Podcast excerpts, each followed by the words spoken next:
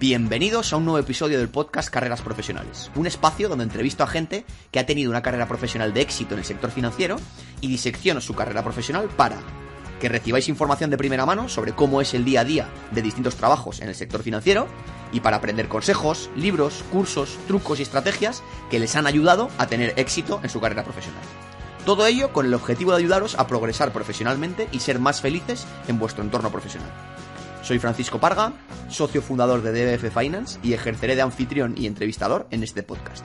En mi web, cursosfinanzasdbf.com, cursosfinanzasdbf, D de Dinamarca, B de Barcelona, F de Francia.com, tenéis todos los episodios del podcast, así como cursos y otros recursos, valga la redundancia, para aprender del sector financiero. Cursos de preparación del examen CFA, cursos de contabilidad, cursos de inversión en bolsa, cursos de Excel. Sin más, a disfrutar y aprender. Mi invitado hoy es Jesús Sánchez. Jesús es ingeniero, aeronáutico en la Universidad Politécnica de Madrid. Em, está finalizando actualmente el Executive MBA de la Universidad de Georgetown en, Washington. Además, cursó el máster en Value Investing y Economía Austriaca de OMA, donde tuve el privilegio de ser su profe. Em, comenzó su carrera profesional en la división de aeronáutica de Indra, donde estuvo tres años y medio, y posteriormente eh, trabajó en Airbus durante seis años. En los últimos tres años eh, ha estado en, en Estados Unidos y ha trabajado en Gate Group, en Santander Investment Securities en Nueva York y en el Georgetown Investment Fund. Eh, Jesús, bienvenido al podcast. Muchísimas gracias, eh, Foucault, por, esta acogida a, esta casa. No, gracias a ti por sacar el tiempo, tío, que estamos ahí todos liados. Y nada, tío, cuando estábamos preparando un poco la, conversación antes de empezar a grabar y estos días que hablábamos un poco, la verdad es que viendo tu perfil, pues yo, yo veía cosas que no eran puramente financieras en el principio de tu carrera profesional, pero que me parecían muy, muy atractivas. Yo he tenido muchos alumnos y muchos interesados de gente que no son eh, nativos, por decirlo de alguna manera, del mundo financiero y que han querido dar pasos y cambiarse al sector financiero, muchas veces con mucho éxito, y, que tienen esa, esa, inquietud, ¿no? De cómo hacerlo, de qué ventajas, qué desventajas. Entonces yo creo que, vamos, me, venía genial tu perfil y además luego también eh, tienes una parte interesantísima que es la parte del MBA. A mí me, suelen preguntar mucho eh, alumnos o gente que está en los primeros años de, de, su carrera profesional o no tan en los primeros años, gente más senior, sobre qué, cuánto de bueno o de malo es un MBA y yo al final puedo dar mi opinión, pero yo no lo he hecho, ¿no? Entonces me parecía, yo no he hecho nunca un MBA, entonces me parecía muy interesante traer a alguien como tú para contarlo de primera mano, ¿no? Entonces, si te parece, eh, Jesús, lo que hacemos es dividir un poco la conversación, vamos a empezar un poco poniéndole una etiqueta por tu parte más de, carrera profesional de ingeniero, en la que no nos, no, no nos detendremos en súper detalle, porque acuérdate que es un podcast de carreras profesionales en el sector financiero, pero sí que es muy interesante un poco eh, que la gente vea cómo un ingeniero eh, nace en su carrera profesional y cómo puede ir tendiendo a cambiarse hacia el sector financiero, como es tu caso, ¿no? Entonces me encantaría, tío, si quieres un poco contar tu trayectoria profesional, ¿no? De la parte más eh, inicial, la, parte más enfocada a una parte más técnica, más ingenieril pura y dura en, Indra y en, y Airbus. Encantado de oírte. Pues sí, perfecto. como bien has dicho, desde pequeñito mi pasión era los aviones, el espacio. Así que lo tuve claro, quería ser ingeniero aeronáutico. Y tras, tras terminar mis estudios, empecé trabajando en Indra, haciendo lo que todos los ingenieros sabemos hacer, que son números. Eh, estuve en el departamento de simulación eh, aeronáutica, haciendo simuladores de vuelo. Y, ahí sí que era una las tareas puramente ingenieriles, ¿no? Eh, cálculo y, programación. Entonces sí que pude eh, poner en práctica cosas que había aprendido eh, en, la escuela. pero yo siempre tuve claro que, quería moverme más allá de unas labores puramente técnicas tenía claro que quería empezar haciendo cosas técnicas porque, porque al fin y al cabo pues es para lo que has estudiado y lo que te gustaba, pero tenía claro que no me quería retirar haciendo cosas técnicas, que quería eh, progresar hacia eh, gestión de proyecto y después hasta hacia gestión de negocio. Entonces estuve en Indra trabajando durante algo más de tres años y en un momento dado quería transicionar a gestión de proyecto. Empecé haciendo cosas allí de pues labores comerciales, ofertas, bidding, eh, análisis de mercado y, y, en un momento dado salió la oportunidad eh, de colaborar eh, para un proyecto de, Airbus que estaban haciendo. Necesitaban gente para gestionar unos nuevos simuladores que iban a hacer para el avión A400M. El A400M es un avión de transporte militar. Y, allá que me fui, eh, la verdad, eh, allá que me fui con, con ellos, Altran confió en mí para, para, para esta labor y me y empecé a, gestionar proyectos y aprendí on the job, que se dice, ¿no? Aprendí mientras trabajaba. Eh, estuve gestionando proyectos, fui aprendiendo, era un proyecto impresionante, súper interesante con varios países, eh, Alemania, Inglaterra, Francia, España, eh, y muy, muy, muy chulo hasta que en un momento dado pues me certifiqué de Project Manager. O sea que realmente sí que sí que sí que me es algo que me gusta mucho gestionar proyectos y, creo que se me da bien. Ahí fue todo ese periodo en el que estabas de, estaba de gestión de proyectos, en el que empiezas a darle vueltas a, a transicionar a la siguiente fase, ¿no? Gestión de negocio. ¿Cómo hago yo para pasar eh, de, gestión de proyectos a gestión de negocio. Y entonces, igual que en su momento sacarme el PMP, la certificación de Project Manager, me ayudó a consolidar esos conocimientos de gestión de proyecto, todo se ha dicho, los ingenieros no tenemos conocimiento de, gestión de negocio, no sabemos nada, no sabemos nada. Entonces, eh, yo siempre tenía ahí detrás de la oreja, la mosca detrás de la oreja de eh, un MBA. Un MBA. Si analizas el MBA, es un complemento perfecto para un ingeniero. Todo lo que no das en la escuela, todo lo que no sabes, te lo enseñan en un MBA. Economía, finanzas, marketing, desarrollo de producto, desarrollo de negocio, eh, análisis de mercado, todo lo que no, no, sabemos. Entonces yo siempre he visto un MBA como el complemento perfecto a mi formación de ingeniero.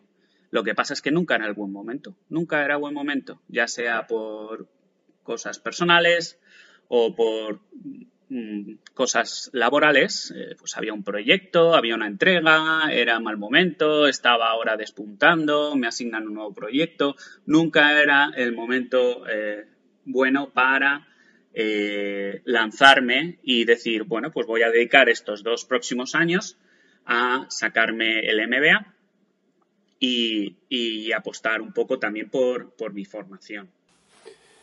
Qué buena, tío. Vaya, pedazo de respuesta. Yo ahí veo claro que, vas, has, sintetizado muy bien mucha de tu evolución, ¿no? De inicio de carrera profesional puramente técnico, un pasito más allá desde técnico a todavía muy relacionado con el mundo ingenieril, ya simplificando, pero más ya de gestión de proyecto, y luego ya una inquietud a, oye, macho, que no me vale con esto, quiero aprender también a gestión de negocio, cosas de economía, de finanzas, de estrategia, de marketing, em, y ya vas mencionando la palabra MBA, la palabra MBA va a ser seguramente la más importante del episodio, de hecho estoy pensando en, que se titule especial sobre MBA, pero antes de ir al MBA, me gustaría, es una pregunta un poco rara, o sea que si no hay respuesta, porque hay veces que, que se trata como de mitificar de un momento claro en que se me ocurrió tal, y a lo mejor no es eso, es algo gradual que no tiene una respuesta clara, pero me gustaría que si me pudieras hacer una reflexión de qué, qué, de dónde surge esa inquietud, ¿no? De aprender de gestión de equipos, de aprender de marketing, de aprender de estrategia, de aprender de inversión. Antes de irnos ya a esa parte de MBA, no sé si surge de, oye, de ver las limitaciones al tener que hacerlo, o si surge porque ves a, otra gente que hace un MBA, o porque tú percibes que, no sé, por, por, oír tus reflexiones en esa parte. No, no hay un momento de, bombilla, ¿no? Que podamos decir de que se te enciende la bombilla y simplemente, pues, a mí siempre me ha gustado mucho la, estrategia corporativa, me ha gustado mucho cómo piensan las, empresas, eh, cómo, cómo, toman las decisiones. Eh, creo que es algo que, bueno, luego lo hablaremos, que es muy aplicable al mundo de la inversión. Y, creo que es algo que, ese, para ser ese decision making eh, person, ese, esa persona que quiere, que va a tomar la decisión, eh, tú tienes que tienes que tener conocimiento de, muy diverso. O sea, no, al final una empresa no es solo eh, los ingenieros, no. Eh, tiene su departamento de legal, de recursos humanos, su departamento financiero. Entonces, si de alguna manera yo en un futuro quería seguir progresando en mi carrera y seguir subiendo y avanzando, veía que había un techo. Había un techo de cristal que era, oye, mira, con lo que tienes en la mochila, que es eh, tu carrera de ingeniero, pues eh, vas a llegar hasta aquí. Pero si quieres progresar más, tienes que complementar esos conocimientos.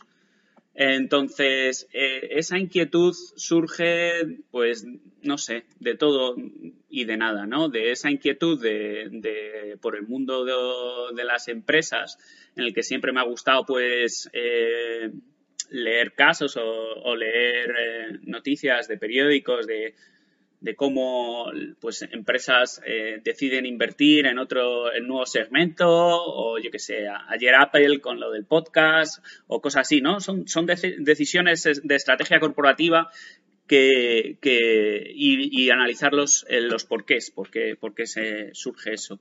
Y, y luego eso unido a una proyección de carrera que, todo se ha dicho, yo siempre he sido bastante, quizás en exceso, ambicioso, pues eh, veía que tenía, que si quería seguir progresando, tenía que seguir formando, que para dar el salto eh, de gestión de proyecto a gestión de negocio, necesitaba algo que me ayudara a dar ese salto, porque con lo que tenía en la, en la mochila, con lo que yo ya sabía, no era suficiente. Perfecto, tío, entendido. Ahí hemos hablado bastante de, vas hablando tú de las inquietudes, de qué cosas te faltaban, ¿vale? Y hablaremos mucho de eso en, en, unos minutos con lo que has buscado adquirir esas skills que te faltaban a través del MBA y hablaremos también del, del máster de Roma y tu inquietud por inversión. Pero antes de eso, querría que me hicieras la reflexión al revés. O sea, ¿qué cosas ves que tu formación de ingeniero te han aportado de puta madre para tu carrera profesional incluso cuando no es una carrera profesional dentro del, del, sector de ingeniería. O sea, me encantaría que tú ya tienes experiencia en Gate Group, tienes experiencia en Santander, Investment Securities en Nueva York, tienes experiencia en un fondo de inversión. Em, son experiencias que aparentemente nada tienen que ver con, el, con, con, una ingeniería pura y dura, pero estoy seguro que hay muchas cosas que aprendiste en el, tanto en la carrera como trabajando como, como ingeniero, estoy seguro que hay muchas cosas que te han ayudado. Entonces me encantaría oírlo, porque a mí cuando me preguntan muchos ingenieros sobre, oye, yo si empiezo el CFA y tal voy a tener una desventaja, o cómo ves que entre el sector financiero como desventaja, se centra mucho en las desventajas, y yo veo desventajas, pero veo muchas ventajas también de haber hecho ingeniería, ¿no? Entonces, encantado también de oírte hacer esa reflexión, si se te ocurre algo así. Totalmente. Eh, yo también lo veía como, como, tus alumnos. Yo también lo veía como, no, es que pues cuando empecé el máster de OMA, yo en mi vida había estudiado contabilidad, o sea, yo no sabía leer un balance o leer un, un income statement, no sabía, jamás. Eh, pues Quizás en eso partes varias casillas por detrás, ¿no? De la casilla de salida, comparada con el resto. Pero coincido contigo en que hay muchísimas cualidades que, tenemos que son fundamentales, no solo para el mundo de la inversión, como bien has dicho, sino para el mundo de, la empresa.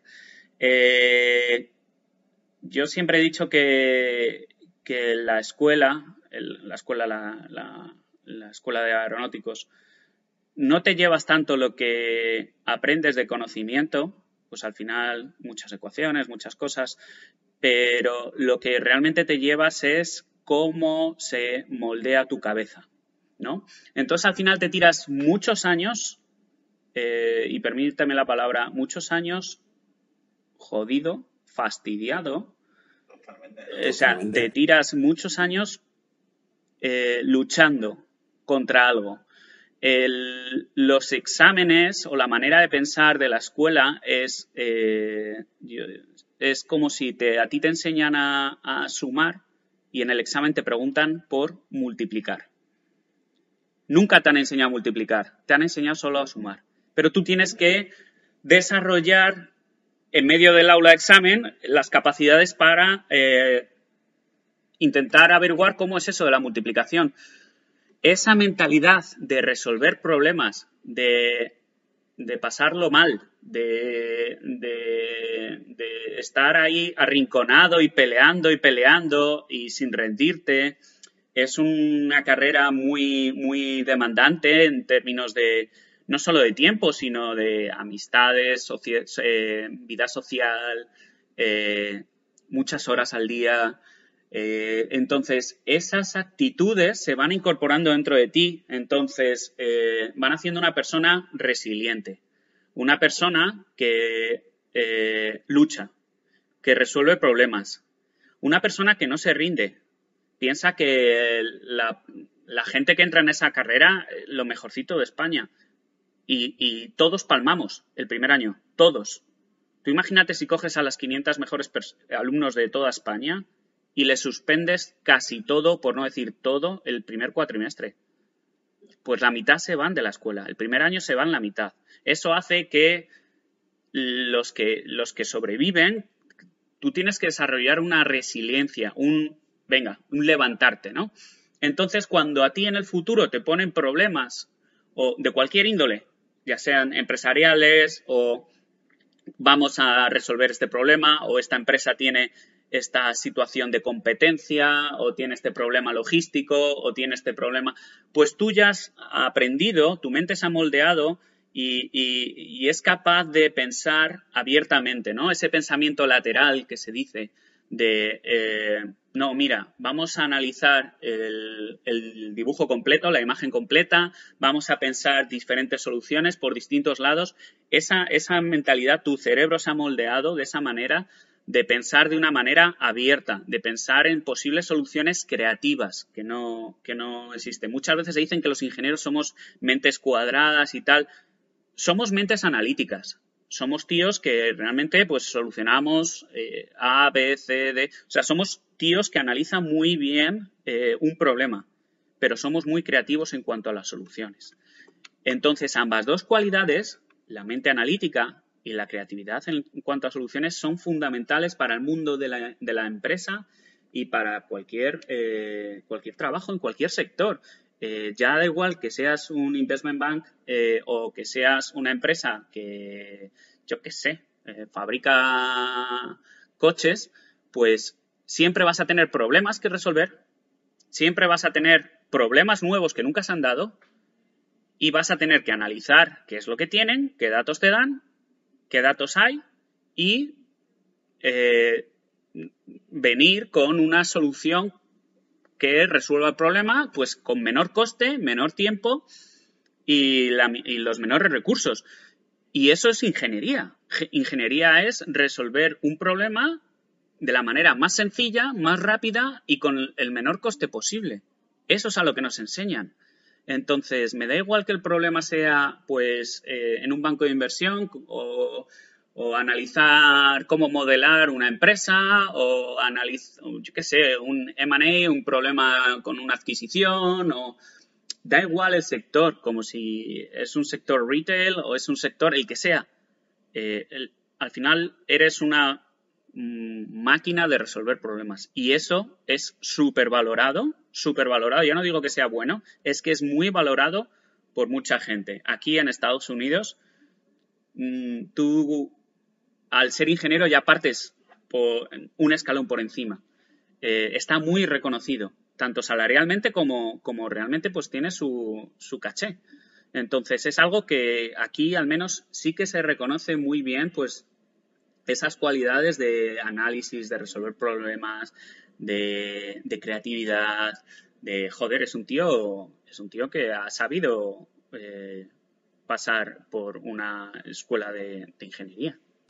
Joder, Jesús, te agradezco la respuesta porque está llena de, llena de perlas. Estoy pensando, de hecho, me, han, pedido algunos de los, de los oyentes que hagamos también mini resúmenes para la gente que no tiene tanto tiempo de leer el podcast, de oír el podcast entero. Y este, esta respuesta sería una pildorita cojonuda de, oye, qué, qué ventajas da. Para hacer un wrap-up, porque yo que has dado mensajes espectaculares y además estoy 100% de acuerdo porque yo no soy ingeniero, pero tengo muchos alumnos que son ingenieros y lo veo. La capacidad para resolver problemas, la capacidad para resiliencia y capacidad de trabajo y no venir trabajo ante la dificultad. Cabeza mueblada hace que te pongas con algo y dedicas el tiempo que hace falta y si te lo explican bien lo entiendes. Yo veo cuando explico contabilidad, análisis financiero. Si no lo entienden es porque lo estoy explicando mal. Cuando le explicas bien la sistemática no solo lo entiendes, sino que a veces incluso si hay algún fallo en la explicación te lo pilla, ¿no? Porque están entendiéndolo de una manera muy sistemática, o sea que estoy de acuerdo 100% contigo. Y antes de pasar a la siguiente pregunta, un, un manifiesto que no puedo aguantarme, eh, de decir que si hay algún profesor de ingeniería de la universidad pública en España oyéndolo, pues decirles que el 80% son unos pedazos de hijos de puta. Porque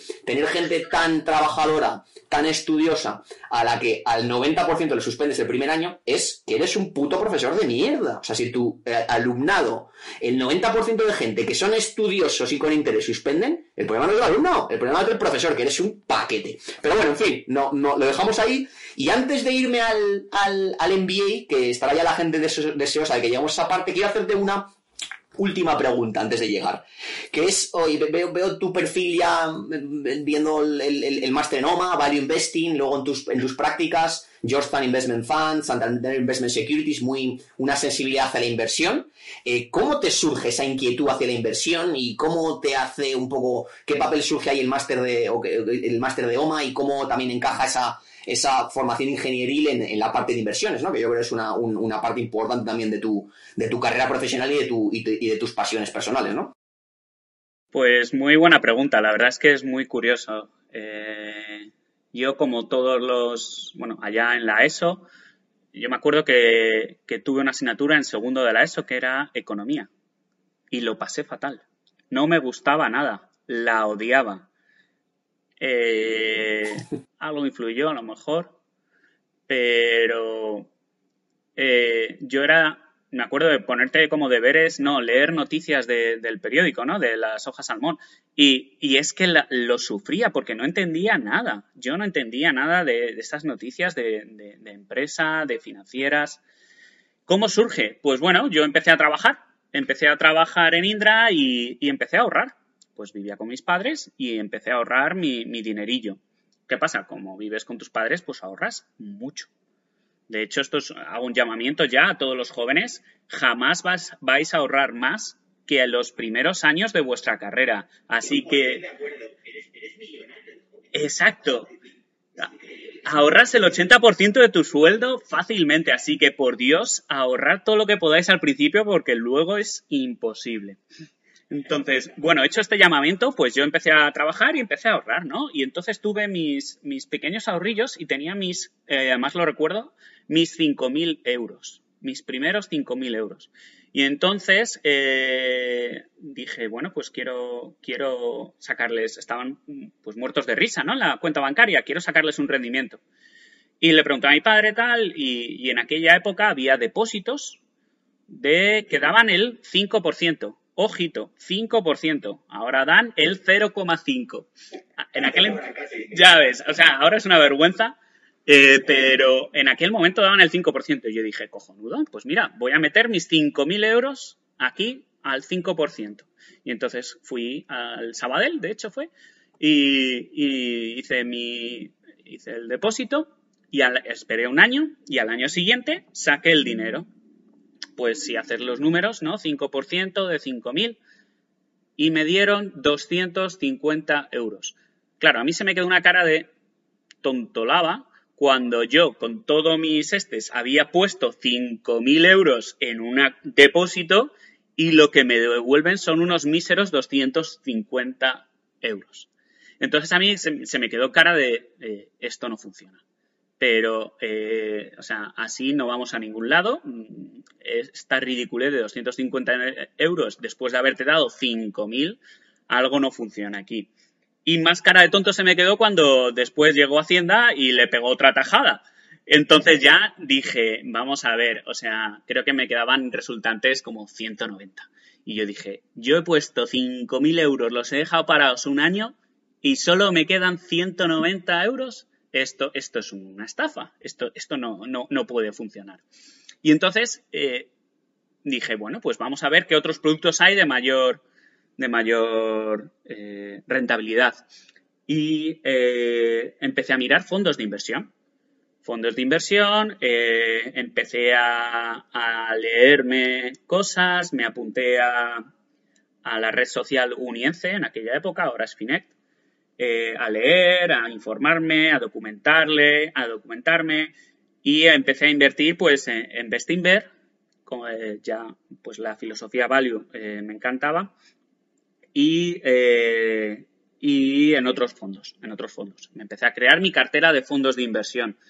El value investing, la verdad es, ahí sí que fue una, un, momento bombilla, ¿no? En cuanto empiezas a ver conferencias de, de Paramés o en aquel momento de Fernando y de Álvaro, joder, el value investing es que es tan claro, es algo tan básico, tan racional que, que caló en mí. O sea, es que es algo que dices, es que tiene todo el sentido del mundo, comprar algo por menos de lo que vale, es que es, es, es de perogrullo. Entonces, ahí sí que me dio mucho por aprender de value investing y ya desde entonces pues me leía, me empecé a leer libros, Peter Lynch y, demás. Em, pues nada, yo seguí, seguí invirtiendo en fondos de inversión, empiezas a invertir el patrimonio de tu familia, empiezas a crear carteras de fondos de inversión y, la verdad es que lo hacía bien, es decir, eh, pues eh, llegaba al 10% de rentabilidad, eh, que a través de fondos de inversión pues no está nada mal. Una cartera de fondos de inversión llegar al, al 10 y algún año al 15% de rentabilidad no está nada mal. Pero empezó a surgir ahí igual una inquietud, ¿no? Eh, mi pasión siempre había sido la aeronáutica y ahora me estaba empezando a interesar por el mundo de la inversión. Y, nada, pues lo que empezó siendo mm, leer libros, ver conferencias, eh, ver muchos vídeos de YouTube de análisis de empresas. Eh, luego empezó Truvalio, Alejandro Estabaranza haciendo una labor magnífica de divulgación en YouTube a, mí como que me empezaron a entrar las ganas de invertir, de crear mi propia cartera de acciones. Pero ¿cuál es mi problema? Nuevamente, yo reconocía mis limitaciones, yo reconocía que yo no sabía valorar una empresa. Y en mi cabeza es como, ¿cómo yo voy a invertir en una empresa? ¿Cómo yo voy a comprar una empresa, un negocio que no sé lo que vale? ¿Cómo voy a poder comprar yo un negocio que no sé lo que vale? Porque, nuevamente, yo tengo esa, sensación de, propietario. Yo, si compro una empresa, yo soy el propietario. Eh, muchas veces se nos olvida el invertir, no. Entonces, para mí, invertir sin conocer cuánto vale una empresa se convierte en especulación. Entonces yo dije, vale, necesito aprender a valorar. Me vi varios libros, cursos, tal, pero como que me faltaba algo. Y entonces, eh, pues eh, todo el mundo hablaba del máster de OMA y dije, a por ello, yo necesito formación en esto. Pues mira, me saco un máster. Y me apunté al máster de OMA y, la verdad es que eh, fantástica decisión. No solo por, por los conocimientos que adquieres, que vuelvo a decir, como ingeniero pues yo entraba sin saber contabilidad, sin saber economía, sin saber cómo hacer un, yo qué sé, un descuento de flujos o cómo hacer un, cómo, dónde ver dónde estaba la deuda de una empresa, en qué línea del balance está eso, en qué, dónde veo yo esas cosas. Yo me perdía mucho. Y, pero bueno, al final lo aprendes y lo haces. Pero sobre todo lo que me llevo del, del máster de OMA son, eh, uno, las, mis compañeros, eh, gente magnífica, eh, que ahora mismo tienen unos fondos eh, que están dando un retorno increíble. Eh, Jorge Robles, Daniel Telo y, también los profesores. es decir, es un lujo contar con gente, no solo como tú, sino como con José Luis Benito, que es súper disponible para lo que necesites, con Javier Ruiz de, Oros, que le puedes escribir cuantas veces quieras, que siempre te responde. Son gente maravillosa. Entonces, sí que realmente fue un... Empezó como un necesito aprender esto, igualmente que la decisión que tomé en el MBA, es decir, yo me falta este conocimiento, tengo que adquirirlo, aquí me lo van a dar. Perfecto. Y, allí que me apunté. ¿Qué pasa? Que cuando, en un momento dado te empiezas a dar cuenta, y esto me acuerdo que era volviendo de Getafe, ¿no? De la factoría de Airbus. Joder, pues yo me mm, iba en la Renfe. Y yo me pasaba el tiempo en la Renfe leyendo y leyendo y leyendo. Y leía sobre inversión. Pues llega un momento en el que empiezas a echar números y dices, joder, tío, es que estás y llegas a casa y sigues leyendo. Y, echas números y dices, es que estás dedicando más horas al cabo del día a la inversión que a tu propio trabajo. Es decir, lo que empezó como un pequeño hobby para, oye, vamos a eh, intentar sacar un rendimiento extra a estos ahorrillos que has conseguido como, como un chaval, porque eres un chaval en aquella época, pues poco a poco fue creciendo y ahora pues como que se pelea en, el corazón dividido entre dos pasiones, que es la aviación, la aeronáutica y las inversiones. Y si me apuras, eh, en términos de horas, le dedico más horas a la inversión.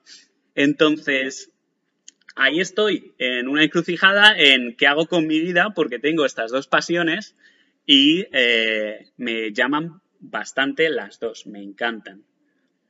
Qué buena. Oye, em, ahí la verdad es que has, dado un barniz buenísimo. Yo ahí mm, volví. antes de, cerrar esta etapa y irnos a la parte del MBA, quiero hacer una, última puntualización también muy buena. Antes hablábamos de las, de las grandes ventajas de, la formación que da la parte de ingeniería y luego, como algunos alumnos a mí, al, preguntarme de no ser financieros nativos, sino ser de, formación de ingeniería, como ven la parte de desventajas. Em, y decíamos, yo, lo, convertía y tú me lo, has dicho, es fenomenal convertirlo ¿no? en, ver también las ventajas. Sí que hago un, una puntualización importante, que es que sí que hay una desventaja de ser ingeniero, que además muchos de los ingenieros no se dan cuenta, y a lo que es un gran antídoto lo que hizo Jesús, ¿vale? Formarse en Value Investing y Economía Austriaca. Yo no digo que haya que hacer el máster de OMA, ni mucho menos, pero creo que viene muy bien a alguien de formación de ingeniero el, el dedicar algo de tiempo a leer de Value Investing y Economía Austriaca, porque eh, sobre todo si te vas a dedicar a algo de inversión o algo relacionado con la economía, eh, los problemas que vas a enfrentar son problemas que no son matematizables, no son de, las leyes de la física, sino que están seres humanos, interacciones, interacciones, sistemas complejos. Entonces, salirte de esa matematización continua, manteniendo las ventajas que tiene esa mentalidad, es brutal. Pero yo sí que he visto casos de gente con muy buena formación de ingeniería que no sale de esa, de esa mentalidad de género y que no van a ser buenos inversores nunca, ¿no? O sea que yo creo que es una gran puntualización y una, y una gran, yo creo una parte muy importante seguro en tu, en tu evolución como inversor o como analista. Estoy muy de acuerdo contigo, Foucault. Eh, ahora estoy en Georgetown dando algunos cursillos y tal de inversión a gente que, está estudiando el máster de finanzas y, están muchos de ellos trabajando en, banca de inversión en Nueva York. Y bueno, yo intento darles unas pinceladas de eh, finanzas personales, cómo ahorrar, cómo invertir, cosas básicas que muchas veces eh, ellos se les pierden. Y es cierto que la banca de inversión tiene una, un amor por los ingenieros y por los matemáticos, porque al final coge a esa gente, las mete en una sala, les da un Excel y les dice, toma, hazme 40 eh, escenarios diferentes con descuentos de flujo de caja de 30 empresas y qué es las salidas. Y como tú dices, para mí eso no es invertir. Para mí te vas a encerrar en unos modelos matemáticos que no es lo que se precisa para ser exitoso en las inversiones. Para ser exitoso en las inversiones tienes que tener la mente abierta. Y Warren Buffett lo decía, que, y, y para mes también, Mm, decían, no, yo en, mi, mesa de escritorio yo solo tengo una calculadora básica con las cuatro funciones y si yo no soy capaz de llegar al precio de una compañía en, lo que se dice una valoración de servilleta, ¿no? Eh, haciendo cuatro números, entonces olvídate. Entonces sí es cierto que muchas veces los ingenieros y, todos estos perfiles eh, nos encerramos en, no, un modelo de Excel de cuatro hojas de Excel con 300 filas, descuento flujo de caja de 10 años y al final terminas haciendo 80 millones de hipótesis en estimaciones de, coste de capital y miles de historias que el número al que llegas es peor que el que hubieras hecho haciendo un análisis de una valoración de servilleta, una valoración de cuatro numeritos. Totalmente de acuerdo. Oye, pues eh, Jesús, vamos a ir al, al, a, la, harina. Em, eh, llegamos a ese punto de tu, de, tu, de tu vida, de tu carrera profesional, te empiezas a, plantear ya en serio MBA. ¿Por qué? ¿Por qué un MBA y por qué en ese momento de tu vida, no? Pues, ¿por qué un MBA? Pues por lo que comentaba antes, ¿no? Eh, yo lo veía que era que me aportaba los conocimientos que como ingeniero no tenía. Era un complemento a los conocimientos que yo ya tenía. Y y el por qué ahora es muy buena pregunta. Eh, al final, un MBA es, es algo que, que te va a ocupar y te va a estresar un periodo de 19 meses en tu vida. Eh, yo empecé a mirar MBAs, eh, pues no te voy a mentir, a lo mejor a los tres años de experiencia. Y empecé a mirar el full-time MBA de, de IS en Barcelona y me entrevisté con ellos y me fui a ver también el full-time MBA de IE, de Instituto de Empresa, allí en, María de Molina y me entrevisté con ellos. O sea, yo me fui documentando. Pero ahí en ese momento de mi vida personal y laboral, pues como que no. Yo estaba eh, despegando, como se dice, como un cohete despegando en mi carrera profesional y yo no quería ponerlo en pausa porque el full time tienes que dejar de trabajar. Yo no quería ponerlo en pausa eh, dos años. Yo veía que eso sería como cortarle las alas en pleno, en pleno despegue. Entonces, eh, lo dejé, lo dejé. Y, conforme fui progresando en mi carrera, ya me empecé a interesar otra vez de vuelta, ya estaba en Airbus, por el, Executive MBA. Y al final el Executive MBA siempre es algo que, yo le veía más atractivo. Y, y, luego lo explicaré. Yo me empecé a interesar por el Executive MBA e igualmente me fui a entrevistarme con IS, y me entrevisté en IS, eh, oye, me fui a, los Open Days que tienen y vas eh, pues entrevistándote, simplemente tomando contacto. Eh, esta vez era en Madrid, lo cual era más conveniente, pues no te tienes que mudar de ciudad. además, el Executive MBA está pensado para gente que está trabajando, es decir, son a tiempo parcial. Por lo tanto, no tienes que sacrificar tanto tu carrera profesional. ¿vale? Entonces, pero aún así eh, no terminé, no era perfectamente el momento, no era exactamente el momento, hasta que en un, pues, eh, nos mudamos a Estados Unidos. Eh, si quieres saltamos ya a esa segunda etapa. a mi mujer le ofrecen un puesto de trabajo en, en Estados Unidos, ella es profesora y para ella pues era como no solo una gran progresión en su carrera, sino también como un sueño, ¿no? Poder enseñar en Estados Unidos español. Entonces lo hablamos y, dijimos, venga, vamos para allá. Yo dejé mi trabajo y nos vinimos para, aquí, para Washington DC, para la capital. Bueno, estamos viviendo un poco en las afueras. Y, y, y claro, yo llegas al país sin permiso de trabajo, con una visa de, residencia, pero nada más. O sea, es que no tienes nada. Venga, pues tramitas el permiso de trabajo, ocho meses de espera. Eh, tramitas no sé qué, e igual, ¿no? Y entonces dije, mira, tío, es el momento perfecto. Eh, no tienes trabajo, no tienes, tienes que esperar el permiso de trabajo, estás en un país extranjero, pero es que además estás en Estados Unidos, donde están las mejores universidades y las mejores eh, escuelas de negocio para hacer un MBA dije a por ello. Entonces, eh, mientras se tramitaba el permiso de trabajo, yo eh, hice mi research, me entrevisté y apliqué a varias universidades de, aquí, ¿no? De Estados Unidos. Y, y, claro, yo ya de esto dices, es que no, por un lado se te, se te agotan las excusas para no hacer el MBA y por otro lado es que no hay mejor momento, tío no tenemos hijos. Totalmente, totalmente, tío. No tenemos hijos, que también en el momento personal, pues eso ayuda, todo se ha dicho. Entonces, eh, yo empecé a ver eh, MBAs de tipo executive, ¿no? Al final, un MBA lo que te vas a llevar son las experiencias de tus compañeros que sí, que vas a aprender de eh, gestión de negocio, de gestión de empresa, de estrategia, de marketing, de todo lo que tú quieras. Pero lo que te llevas de verdad son las experiencias, ese intercambio con tus compañeros. Por lo tanto, cuanto mejores sean tus compañeros, mejor. Cuanto más experiencia tengan tus compañeros, mejor para ti. Incluso viéndolo desde un punto de vista egoísta, Foucault, Cuanto mejor sea tu clase, más vas a aprender.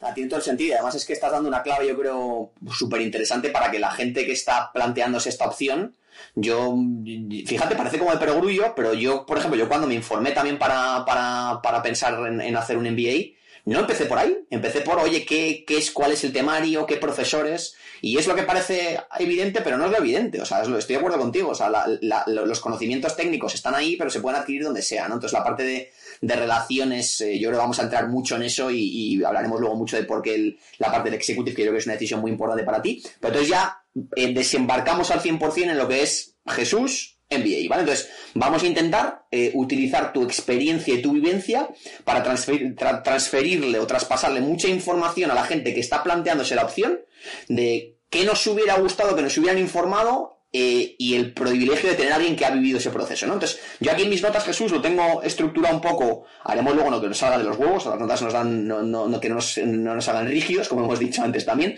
pero tengo estructurados como en tres bloques, ¿vale? Un poco el, la fase inicial, ¿vale? De información, o sea, esto es un mundo de muchísimas opciones, muchísimas escuelas distintas, muchísimos programas distintos, entonces la parte de due y de recopilar información yo creo que es muy importante y tener un filtro como tú para decir, oye, ¿qué cuáles son las fuentes principales? Yo creo que es, está muy igual. Luego un bloque de, oye, ya a través de la información he decidido que quiero hacerlo, ¿cómo coño intento conseguir que me cojan en una escuela de negocios de puta madre, porque como veremos, no solo depende de tu voluntad, sino depende también de que les gustes a ellos, ¿vale? O sea que esto es eh, dos direcciones. Y luego la tercera parte, un ya estoy dentro del MBA, pues oye, ¿qué, qué, me voy a llevar, no?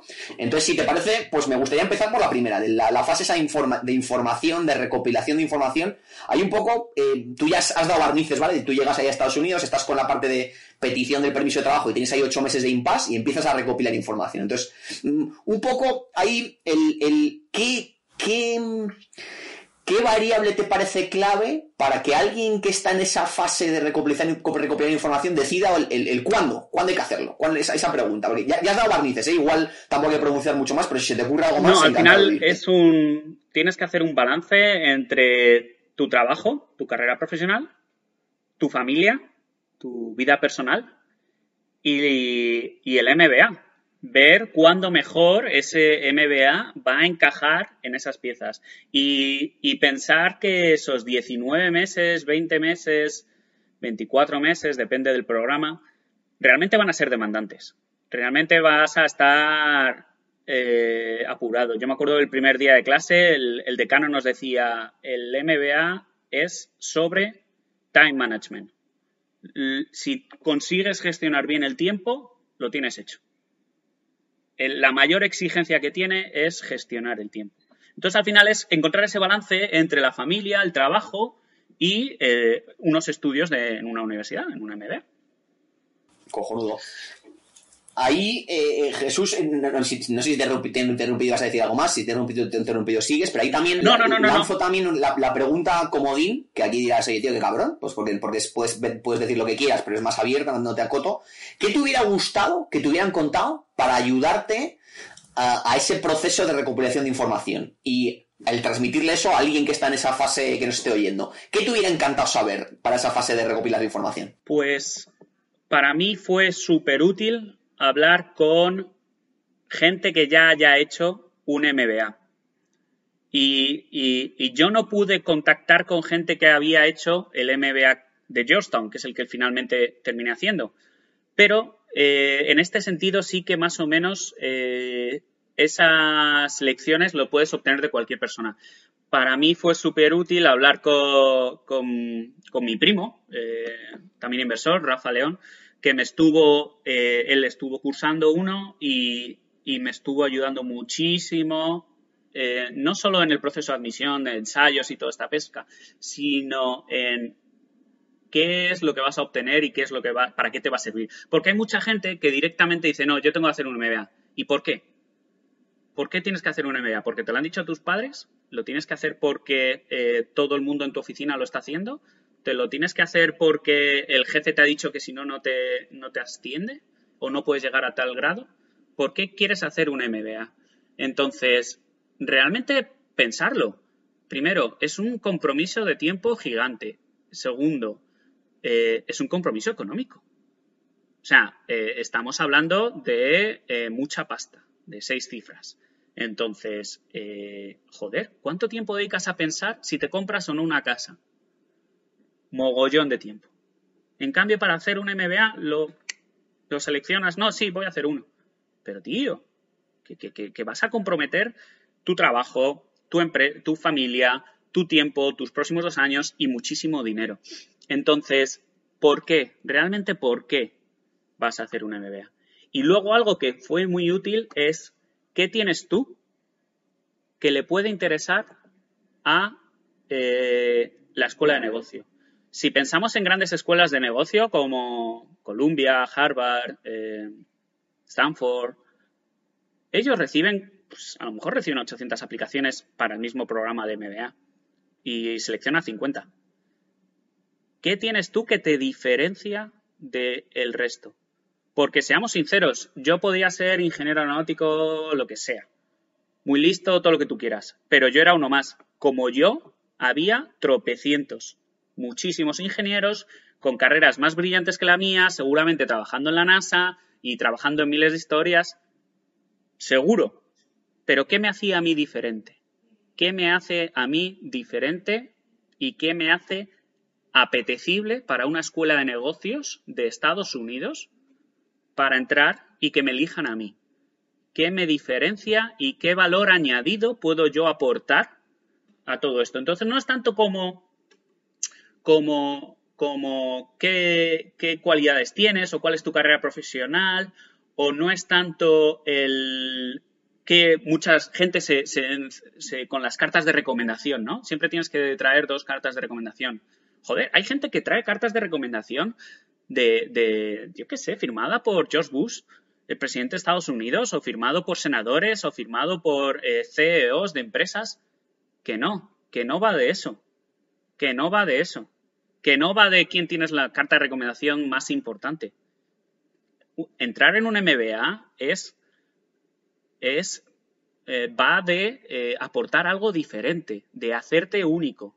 Entonces, da igual que tengas una carta de recomendación del Papa, que si tú no aportas nada diferente, no hay ningún incentivo para esa escuela de negocio, para las grandes, de conseguirte. De, de, decir, yo quiero a este tío y quiero a este tío en mi programa porque creo que este tío va a aportar muchísimo a sus compañeros de clase. Y ese es el pensamiento de las escuelas de negocio. Yo quiero a este porque esta persona va a aportar mucho a sus compañeros. Y las escuelas, todas las escuelas de negocio tienen su, su equipo de admisión, su departamento de admisiones. Esos tíos tienen un trabajo es dificilísimo, pero además súper importante. Para mí el éxito del programa no es tanto en el programa, el faculty, los profesores que tiene, sino la escuela de admisiones, porque al final esos tíos son los que configuran esa clase, configuran quiénes son los que entran, cuántas mujeres y cuántos hombres, de qué países, de qué eh, etnias, de qué, eh, de qué sectores. Pues, joder, yo en mi clase tengo eh, desde, bueno, estamos en Washington, muchísima gente que trabaja de lobby, muchísima gente que, que trabaja en empresas aquí con, relacionadas con el Pentágono, pero también tengo una médico, una doctora, o también, yo qué sé, eh, muchísima gente de non-profit, de ONGs. A mí es algo que me descuadró completamente. Digo, ¿qué, qué, qué gente de ONGs están haciendo un MBA? Porque tenemos esa mentalidad de España de que la ONG, la gente que trabaja en una ONG, es voluntaria. Aquí no. Aquí la gente que trabaja en la ONG es la primera interesada en tener a gente muy buena trabajando y les paga un salario buenísimo. Y si te tengo que pagar un MBA como el de Georgetown para que seas mejor, te lo pago. Es decir, y esas personas, por ejemplo, yo me quedo admirado con mis compañeros y compañeras que trabajan en, en, non-profit, en, en ONGs, porque realmente aportan un punto de vista diferente. Y eso es lo que se va buscando. Entonces, ¿qué es lo que a mí, yo, lo que más me llevo de lo que me dijeron, volviendo un poco a tu pregunta después de todo este rollo, es intenta hacerte único intenta hacerte único. Y si aún no tienes una experiencia que te haga único, desarrollala, vuelve dentro de dos o tres años y, que seas único, porque si no tienes esa experiencia, primero, no solo no vas a ser interesante para la, la, escuela de negocios, si no te van a coger, sino que es que además tú no vas a sacar provecho de lo que vas a aprender. porque tu experiencia profesional y mental no está aún, no vas a poder, no, tienes un campo fértil donde plantar semillas. No tienes un campo fértil. Primero tendrás que fertilizar ese campo. Qué buena. Oye, tenía que apuntado Jesús, yo creo que has, anticipado y has dicho cosas ya, tenía que apuntar mi chuletilla, como preguntarte qué cosas o qué acciones a hacer recomendarías. Ya has dicho varias interesantes, yo creo, hablar con gente que ya ha hecho un MBA, la parte de mm, tomar acciones que hagan que tu perfil o tus vivencias o tu, o tu persona se convierta en algo único y atractivo para el reclutador. ¿Algo más que, nos dejamos en el perfil que recomendarías hacer en ese proceso de, recopilación de información y de preparación de la candidatura? Eh, sí, eh, no tener miedo a, preguntar y a, y a, contactar a gente. O sea, yo he mencionado que yo me entrevisté con IE, con IS, con, me iba a los Open Days, paséate por ahí, acércate y hablar. Y esa gente está encantada de quedar contigo media hora, y además ahora con Zoom es súper fácil, y, charlar contigo y darte recomendaciones y son sinceros y te dicen cómo te ven y, y todo. Luego otra cosa que yo hice fue, joder, tenemos ahora LinkedIn. Tú haces un filtro LinkedIn y si yo qué sé, si te interesa la universidad, el MBA de, del MIT, Tú filtras en LinkedIn por MBA, eh, MIT Sloan, el, programa, el MBA de MIT, y te sale un listado de gente que lo tiene. Filtras por países y te sale un listado de españoles que han cursado.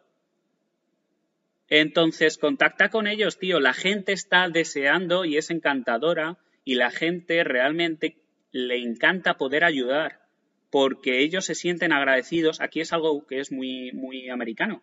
La gente se siente muy orgullosa de su universidad y están deseando ayudar a otra gente para eh, en sus carreras. Y si tú les dices, oye, les escribes por LinkedIn, oye, estoy pensando en hacer este programa, ¿te importaría tal?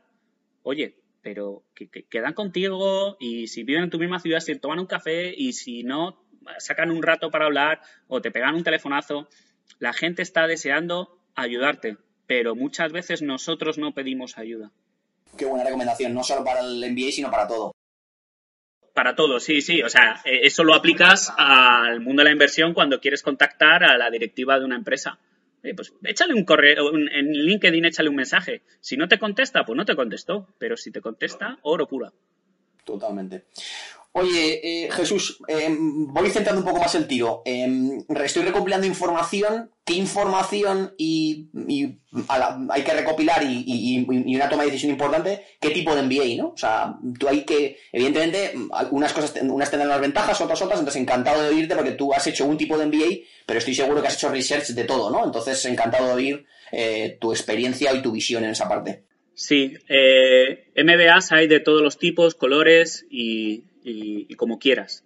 Eh, los hay full time, los hay partial time, los hay flexible, los hay executive, los hay professional, cada uno le da el nombre que quiera.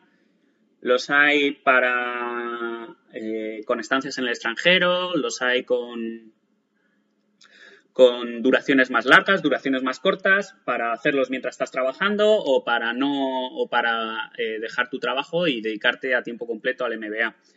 Para mí, como tenía muy claro que lo que más primaba en el MBA es la experiencia, yo me fui directamente a los que se llaman Executive MBA normalmente. Y entonces me fui viendo a universidades que Executive MBA tenían y qué requisitos tenían. En las webs de las universidades puedes ver la edad media del de, eh, alumnado puedes ver la, media de experiencia profesional en años que tienen. Para mí esos dos datos eran súper importantes. Si hablo de memoria, pero yo creo recordar que para un full time eran como 27 años, pero para un executive MBA son 32. Eh, te hablo de los datos que creo recordar de IS o de IE de España. Yo cuando estuve mirando aquí, vi el de Georgetown que requería mínimo 10 años de experiencia y la media edad eran 35. Dije, cojonudo, yo esto es lo que quiero. Yo quiero un tío que a, mi lado, en, mi, en, el escritorio al lado, yo quiero un tío en la silla de al lado que haya estado al menos 10 años peleándose en la industria que sea que se haya enfrentado a problemas los que sean y los haya solucionado o no. Pero quiero un tío que haya vivido, que tenga las suelas de los zapatos gastadas. Entonces, con un programa que tiene una media edad de 27, con todo mi amor, ese perfil a lo mejor es más para un full-time MBA. Pero si tú lo que buscas es la experiencia de, gente ejecutiva, pégate el salto y mira los otros programas. Y mírate cuál es la, para mí un dato clave, ya digo, era los años de experiencia medios. Eh, tú, por supuesto, que, fíjate, yo tenía aquí en Washington, hay varias universidades, está Georgetown, está la Universidad de Maryland, está la Universidad de George Washington. La Universidad de George Washington, que es muy buena, muy buena en medicina, tiene muchas cosas. Eh, el programa que tiene MBA, que lo llaman MBA Professional, pues tenía menos, menos años de, experiencia. Ya para mí eso era un detrimento. Y, luego eh, es algo que vas mirando, ¿no? Luego tienes los rankings, ¿no? O sea, tú siempre puedes ir al famoso ranking del Financial Times yo con toda la honestidad del mundo no le daría mucho peso, porque al final los rankings se amañan de una manera increíble. ¿Qué miden esos rankings? Esos rankings miden la... Tú sales muy arriba en el ranking si tienes una buena proporción de hombres-mujeres, una buena proporción de eh, extranjeros frente a nacionales, una buena proporción de eh, gente que haya escalado su salario después del MBA. Pero seamos sinceros, el equipo de admisiones puede trucar esos datos fácilmente. Mm, porque traigas a extranjeros no significa que tu programa es mejor. Porque tengas la mitad de mujeres que de hombres no significa que tu programa sea mejor. Va a significar que si esas mujeres son buenas, vas a poder obtener un mogollón de cosas y una sensibilidad diferente, una perspectiva diferente, un punto de vista diferente pero no es un requisito, como decimos los ingenieros, necesario. No es un requisito necesario. O sea, es un requisito necesario que haya una buena proporción de mujeres, pero no es suficiente, perdón. No es un requisito suficiente. Entonces, para mí, lo más importante era, eh, esa experiencia, que sea un. Mm, que, esté muy diversificado. Pues, por ejemplo, eh, lógicamente, el MBA de Columbia o de NYU, pues tiene mucha gente de Wall Street pues es que lo tiene al lado. Igual que nosotros que estamos en Washington, pues hay gente, mucha gente que trabaja con el gobierno.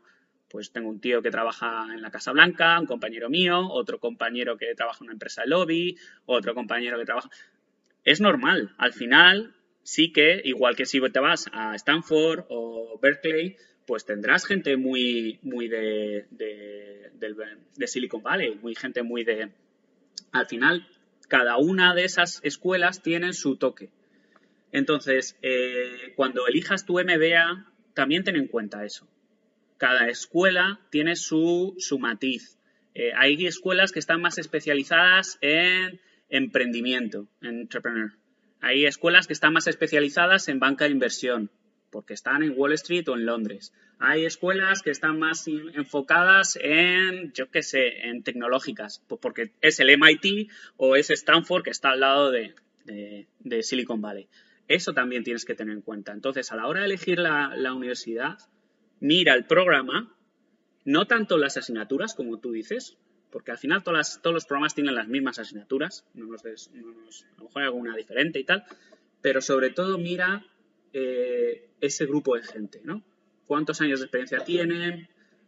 ¿Cuánto, ¿Qué es lo que te va a con esa idea clave de la, de, la, de la, experiencia de la gente, porque al final es lo, es, lo, más valioso que te vas a llevar. Y ahí hago una reflexión en paralelo. A mí cuando me preguntan muchas veces alumnos de, oye, MBA sí, MBA no, nunca voy a decirte sí o no, porque es dependiendo de las, como lo estás explicando tú bien, dependiendo de tus, de tus, circunstancias personales, dependiendo de qué busques, dependiendo de qué esperas, y vamos a hablar mucho de eso después. Pero sí que hay una respuesta que digo que no, eh, salvo que te lo paguen y sea algo que te imponen, que es hacerte un MBA nada más salir de la universidad. Porque lo que tú dices, o sea, lo que tiene sentido es tener gente al lado y tú haber tenido vivencias profesionales para que lo que te cuentan, relacionarlo con cosas reales y para oír a gente que está contando cosas reales. Y además, un programa que coge a gente que acaba de salir de la universidad, pues tus compañeros van a ser como tú, entonces vas a oír lo, mismo, ¿no? Entonces yo ahí sí que no lo recomiendo en absoluto. Mira, te doy un ejemplo, Foucault, perdona que te corte. En, la universidad esta que te he mencionado, George Washington, yo fui a, apliqué y, bueno, solicité, como se dice en español,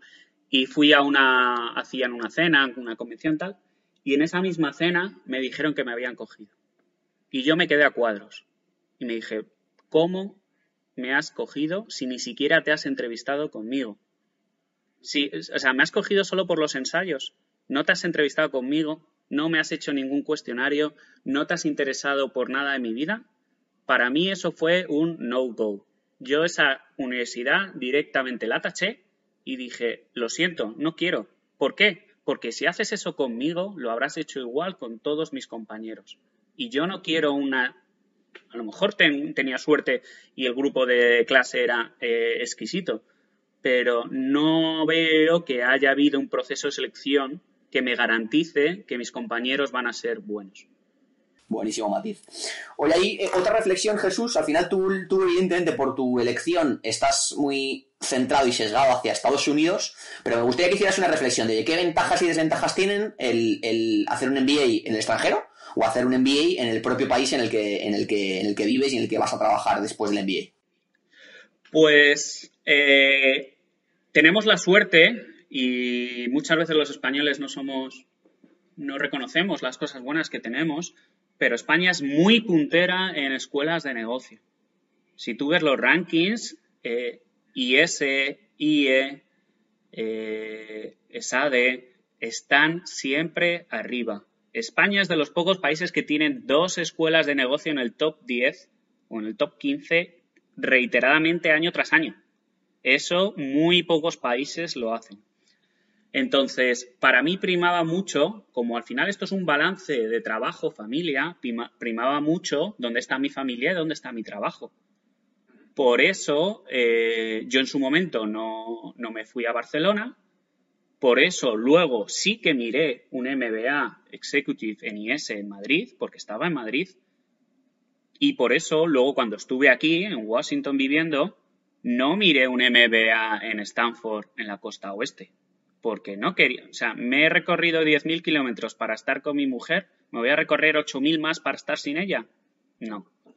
Entonces, eso al final es una, como tú dices, una decisión que hay que tomar en familia, porque esto es muy importante, tomarlo en familia. Al final vas a estar dos años eh, teniendo reuniones todas las tardes y, y, tu familia va a sufrir, o sea, tiene que estar on board, tiene que estar de acuerdo con todo esto.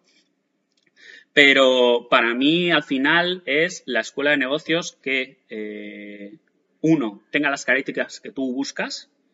Dos, el programa, o sea, es decir, pues si quieres finanzas, vete a Londres o vete a Nueva York. Si quieres, dos, que eh, tenga el grupo de gente que a ti te gusta. Y tres, eh, también la parte económica. Joder, si yo estoy en Madrid y me tengo que ir a vivir a Nueva York durante dos años, eh, pues eso es un desembolso no solo por la matrícula, sino que es que además te tienes que pagar la casa, alojamiento, eh, manutención, es una pasta. Entonces, eh, también tener en cuenta, y eso lo digo desde ya, el tema económico. Es un desembolso económico que tienes que planificar. Buenísima. Oye, tenía por aquí apuntar también de, eh, antes de pasar a la segunda fase, de ya el, ir a por ella, que te cojan. Antes, última pregunta de, de, recopilación de información. Aparte de lo que has dicho ya de rankings, de hablar con gente y tal, ¿qué otras fuentes de información ves importante para, para y te has dicho también las webs de las propias de las propias de las propias universidades y también LinkedIn? ¿Algo más o hemos dicho ya lo principal? Pues eh, solamente decir eso, lo de ir a los Open Days. A mí ir a los Open Days eh, las universidades suelen llevar gente, alumnos, antiguos alumnos, y puedes hablar con ellos. Y, vas a decir, no, te van a vender la moto, tal. No te van a vender la moto, esos tíos ya han hecho su MBA, ya, ya están trabajando, están ganando cientos de miles de dólares, les va a dar igual que tú te unas o no. Van a ser muy sinceros. Y si te tienen que decir, oye, mira, en tu proceso eh, personal, en tu momento personal, no es el momento, te lo van a decir. Pero a mí sí que me ayudó mucho a hablar con gente de, los distintos programas e ir a todos los Open Days que había. Cojonudo. Vamos al segundo bloque, Jesús, de ya, ya, oye, pues ya el que nos ha oído ha tomado la decisión de que quiere intentar, eh, pues oye, entrar en una, escuela de negocios para hacer un MBA eh, que le mole, ¿no? Entonces, pues como decíamos al principio, esto no es solo que te gusta a ti, sino les tienes que gustar a, ellos también. Entonces, eh, evidentemente, pues las escuelas más chusqueras, pues no, será fácil, pero las escuelas buenas y los programas buenos, pues evidentemente mucha gente quiere, quiere hacerlos y mucha gente buena, ¿no? Entonces hay competencia. Entonces, ¿Qué hitos hay o qué palabras hay o qué cosas ves importantes que un oyente que nos esté oyendo, valga la redundancia, deba oír y deba preparar y con tiempo, porque esto no es, no es sencillo. De hecho, es, es, es como todo, pues eh, una manera de filtrar es hacer las cosas complicadas para que el baguete no lo haga bien, ¿no? Entonces, encantado de irte de esos hitos. Pues lo primero que tiene, el, mayor hito es el envío de tu aplicación, ¿no? La submission de tu aplicación. Y normalmente las escuelas suelen dejar tres o cuatro periodos, ¿no? Dividen el año en tres o cuatro fases con tres o cuatro deadlines para enviar. Eh, por ahí se dice que nunca apliques en el primer deadline sino aplica en el segundo, porque en el primer deadline siempre aplica mucha gente y en el último también aplica mucha gente. Eh, pues mira, ¿qué quieres que te diga? Eh, si tienes un perfil que es bueno, eh, les vas a gustar y vas a entrar. Yo apliqué en el último y, y entré y fui de los últimos, fui el penúltimo de mi clase en entrar. Entonces, las escuelas, ¿cómo hacen? El, equipo de admisiones recibe tu aplicación, analiza todos tus datos, ahora veremos qué documentos tienes que echar, y si les gustas, te aceptan y te pasan a una fase, segunda fase de entrevista, que es la segunda fase. Entonces, eh, lo difícil es pasar ese primer filtro, es llegar a la fase de entrevista. Eh, pues a lo mejor en el primera, en, de los cuatro periodos que hay, el primero está más lleno de gente. Bueno, pero si eres bueno, te van a decir desde ya que te cogen. El cuarto periodo es el que es más chungo, porque si a lo mejor ya tienen la clase compuesta y si normalmente suelen tener, en mi, en mi caso son una clase de 55 personas, pues si ya tienes 53 personas escogidas y ya les has dicho que sí, pues los dos últimos tienen que ser la hostia, tío o el último tiene que ser la leche, porque tienes que merecer la pena de entrar en ocupar ese asiento, ¿no? Es como la utilidad marginal. Supongo que además no son la hostia, sino que a lo mejor si ya había en ese caso un ingeniero aeronáutico español, pues aunque seas la hostia, pues a lo mejor entra un tío al lado que es un poco peor, pero que es indio y es biólogo, ¿no? Entonces ahí, ahí supongo que también está esa variable, ¿no? Yo tengo un compañero que, que, eh, su experiencia era en marketing y, dijo, cuando se entrevistó con ellos, dijeron, cojonudo, porque no teníamos a mucha gente de marketing. Entonces, al final, si, si ya tienen suficientes abogados, pues no van a buscar tantos abogados, ¿sabes? Entonces, ahí tienes mucha razón. Entonces, y esto no, lo ligamos con qué documentos entregar. Pues el más importante son los ensayos. Vete a la página web y mira a ver ¿Qué te piden los ensayos? Cada universidad es diferente, dos, tres ensayos, más longitud, menos longitud. Las preguntas son diferentes de una universidad a otra, pero ya te digo que tienen en común un proceso de introspección bestial. Es decir, las preguntas están hechas para que si no te conoces a ti mismo, si no te has autoanalizado y visto y reflexionado sobre tu carrera profesional, cuáles han sido tus logros, cuáles han sido tus fracasos, pero además de verdad, o sea, honesto. ¿Cuáles han sido tus logros? ¿Dónde has fracasado? ¿Qué cosas has aprendido? Las preguntas están hechas para eso, para que realmente pienses y si no has hecho ese pretrabajo de introspección, eh, estás jodido, porque vas a hacer un ensayo que va a ser malísimo y que huele a mentira, huele a artificial huele a falso. Por eso los ensayos, eh, muy, muy importantes. Eh, hay gente profesional que se dedica a asesorar, a revisar. No lo sé, no te sé decir de esto. Yo creo que es más útil que si conoces a alguien que ya ha pasado por este proceso, le envías el ensayo y él va a estar encantado de revisártelo y de decirte, oye, eh, eh, cámbialo, enfócate en esta cosa, resalta más esto otro, o simplemente, yo me acuerdo, el primer ensayo que envié a, mi primo, eh, directamente me dijo, no sirve. O sea, esto no sirve. Como tú, hay 8.000. Rehazlo entero, piensa mejor qué es lo que te ha pasado, qué experiencias has tenido, porque sé que te ha pasado cosas, él me conoce, y no lo estás reflejando en este ensayo. Entonces, muy importante ese trabajo de reflexión, de introspección, previo a ponerte a escribir un ensayo. ¿Vale? Otro documento que se pide. Antes de irte del, antes de irte del essay, eh, Jesús, que me ha encantado la reflexión de la, de la parte de introspección y de que además las cosas eh, que no son auténticas se, se, huelen y la gente que está haciendo los procesos de admisión están viendo el essays todo el puto día, entonces tienen el detector de bullshit eh, muy sensible. Hay una, una, reflexión importante para. Nos, nos, está, nos va a estar oyendo la mayoría de la gente española o de Latinoamérica. Somos latinos o como queramos llamarle. Em, tenemos dos desventajas muy importantes cuando competimos con, el, con, la gente de educación anglosajona. En el mundo anglosajón están desde todo el puto día, desde, desde el high school, antes de high school, haciendo essays. Entonces, eh, saben cómo se redacta, saben cómo llevar la estructura, saben, les han preguntado ya mil veces, oye, ¿por qué quieres hacer esto? Entonces, ya han hecho esos procesos de introspección mil veces. Hay que entrenarse. Y el primero, el segundo y el tercero van a ser una mierda y el competidor tuyo no va a ser una mierda. O sea, que, ojito con eso. Y luego, muy importante, eh, los anglosajones, y eso hay que aprenderlo, y es una parte importante que te llevas ya de la preparación, son muchísimo mejores que nosotros en aceptar el error y, contarlo de manera, mm, de manera 100% mm, clara, honesta y que he aprendido de ello. Y luego además, mucho menos vergonzosos en decir los logros. Aquí somos como más acomplejados, y que se van a pensar qué tal. Entonces, yo eso es importantísimo ya aprenderlo en esa fase porque es que si no, no te van a coger. Total, totalmente de acuerdo. No, no, no, no, no, no. Buenísima contribución, eh, Foucault, totalmente verdad. Eh, eh, nosotros estamos desde pequeñito, aquí las clases, y te lo digo porque lo, veo todos los días, mi, mujer es profesora en el, high school, en el instituto, toda la enseñanza es ensayos y presentaciones, ensayos y presentaciones, poquitos exámenes.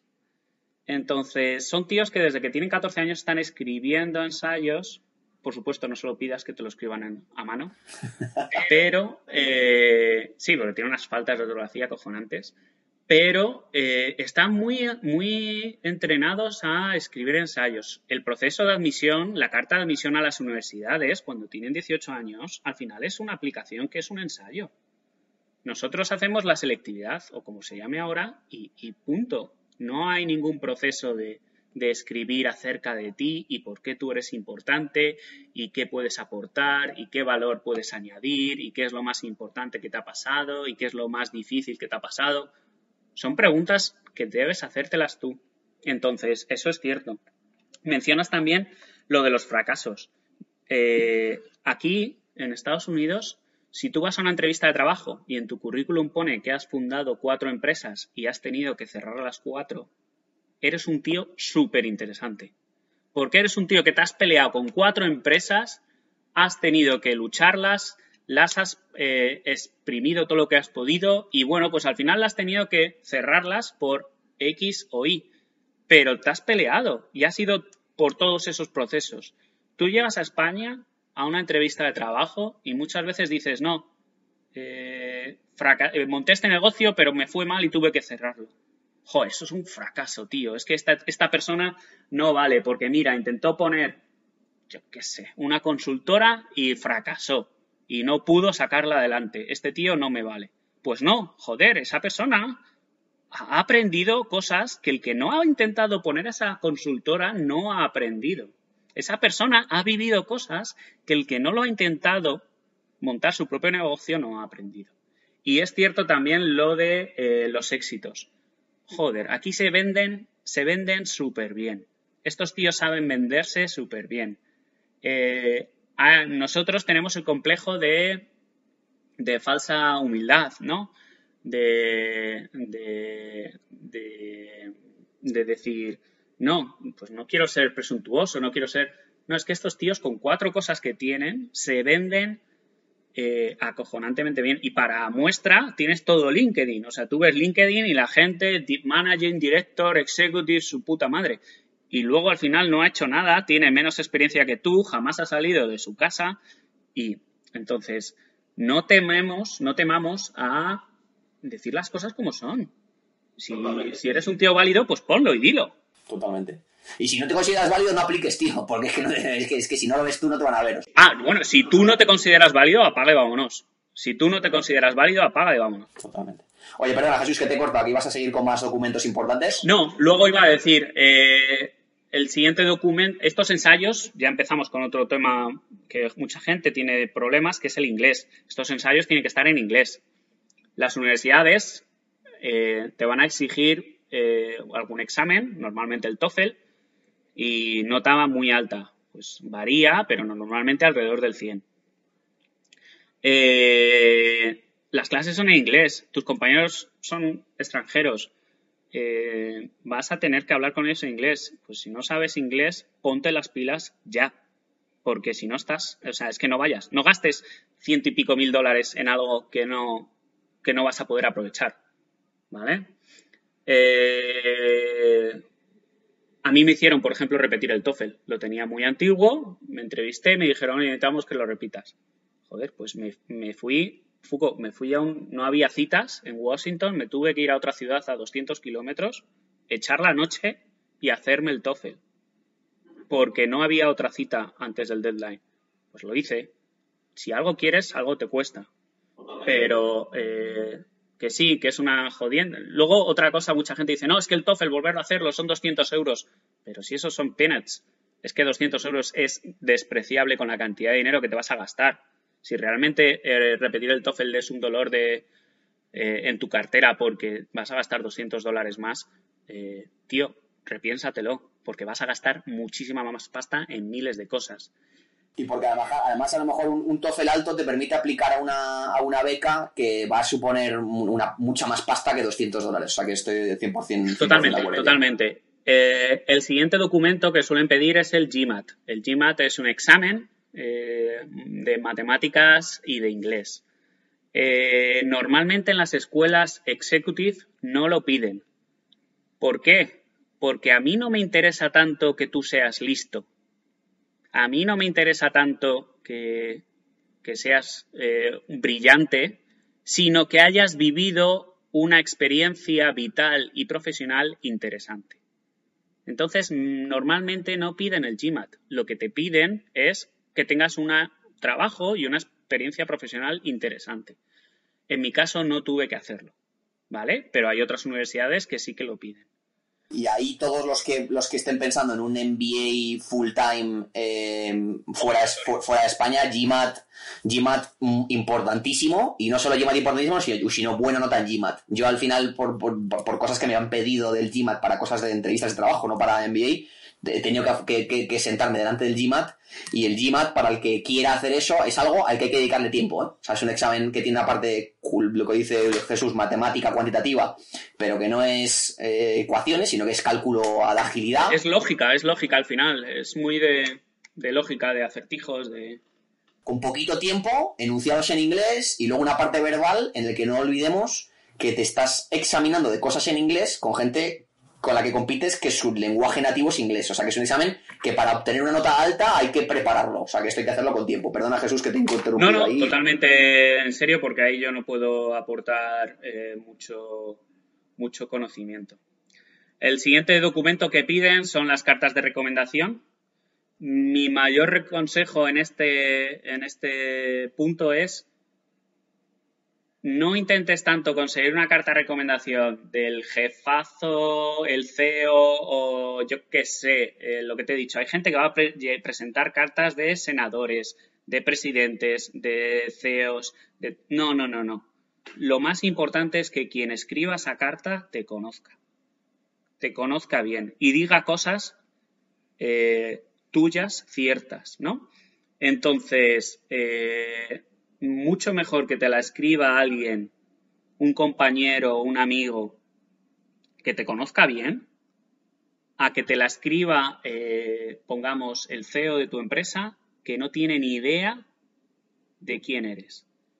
Y, súper importante, no las escribáis vosotros, porque se nota. Se nota. Normalmente, cuando llegas al CEO y le dices, oye, ¿me puedes hacer una carta de recomendación? Sí, perfecto, escríbemela que yo te la firmo. Así de veces. Escríbemela que yo te la firmo. O al jefe. Escríbela que yo la firmo. No, porque como has dicho, los tíos de admisiones tienen los huevos pelados de leer cartas de recomendación. Entonces, no, señores, no.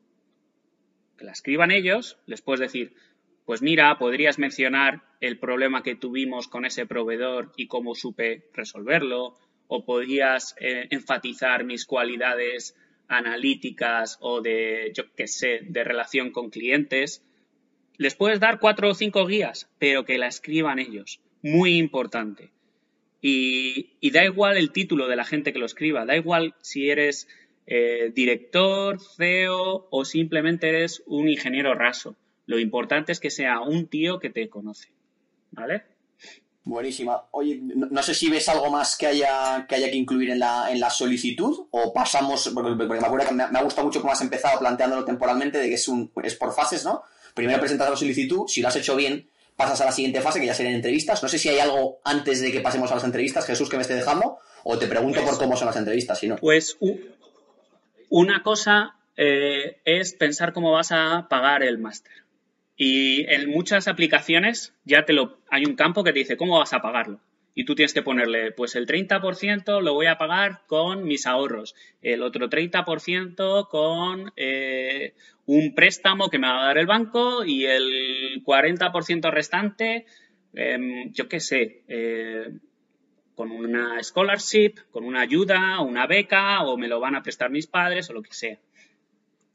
Es muy importante que penséis y planifiquéis cómo vais a pagar esto.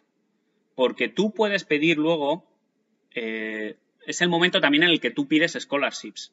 En el momento de enviar la solicitud, tú también eh, es en el que dices si vas a solicitar una beca o no.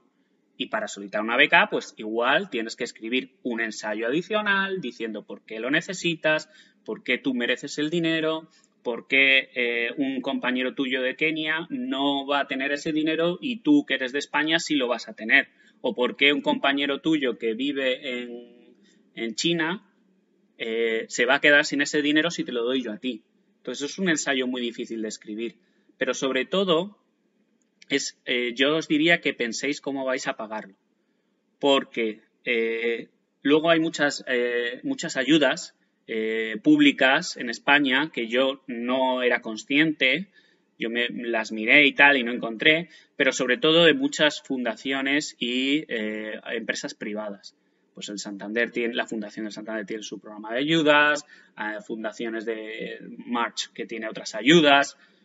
Esos tíos todos los años piden ensayos y piden algo y están dispuestos a financiar becas a gente que estudia en el extranjero, que estudia másters. Yo no lo, no lo hice porque o me pilló el toro o no supe mirarlo bien. Pero es el momento en el que vosotros, por favor, mirarlo, porque sinceramente te puedes ahorrar pues 30.000, 40.000 dólares, que es mucho dinero en una ayuda de estas de cualquier fundación. Joder, qué buen tip. Buenísima, tío. Y luego ya pasamos a entrevistas.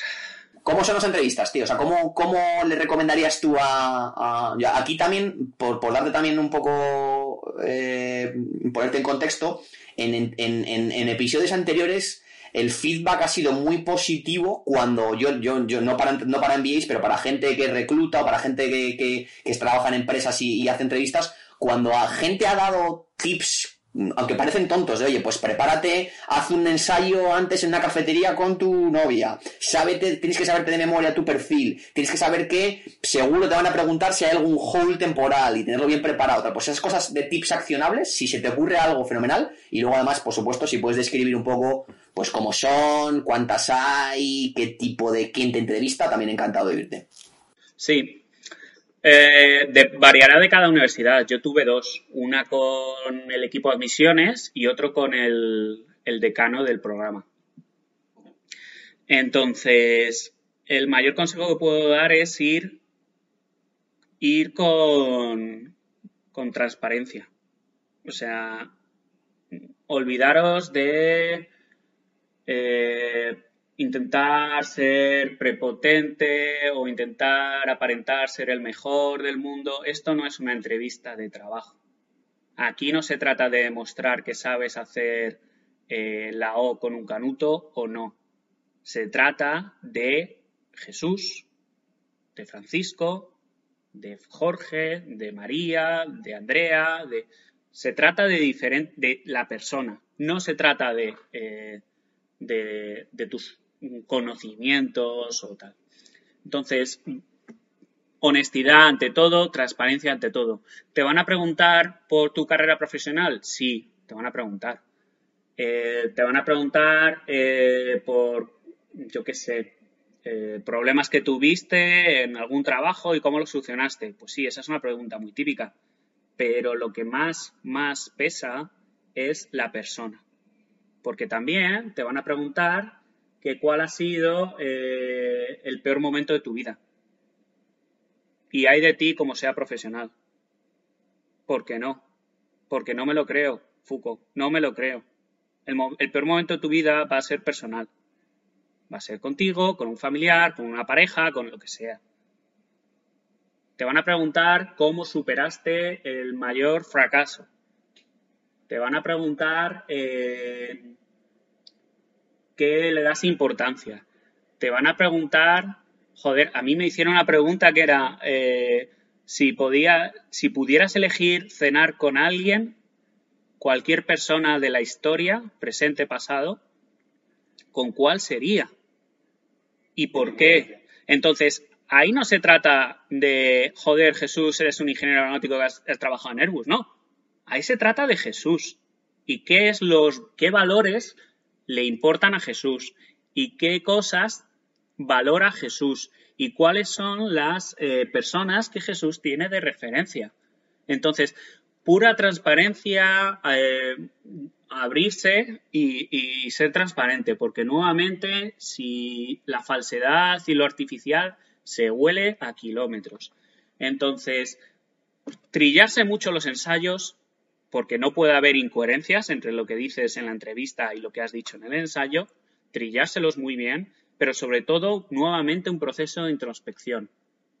¿Qué puedes aportar? ¿Qué te hace diferente? ¿Y por qué tú te mereces esa silla? Hay 55 sillas, ¿por qué tú te mereces esa silla y no otra persona que a lo mejor tiene un perfil súper interesante porque es eh, de Libia y ha vivido eh, una guerra y además ha sabido salir adelante, ha emigrado a Estados Unidos y ahora tiene un negocio de, import-export. Joder, ¿por qué tú te mereces esa silla y no ese tío? Esas son las preguntas que eh, yo me enfocaría para preparar estas entrevistas. Buenísima, tío. Pues vamos al, tercer bloque, el ya estoy dentro. Ahí también me, sirvo muchísimo de la, ventaja que es que alguien que quiera saber, oye, qué tiene que esperar recibir, pues coño, tú lo has hecho, lo has hecho ya el 95% de tu MBA, o sea que nos, servimos de tu experiencia. Entonces, cuando estás ya adentro, tío, ¿qué te encuentras? ¿Cómo es? Pues normalmente ellos organizan una, un, evento para que os conozcáis toda la, clase antes de empezar las clases. Pero bueno, yo recuerdo, eh, recuerdo entrar en el, aula magna, ¿no? Y, ves a, toda esa gente.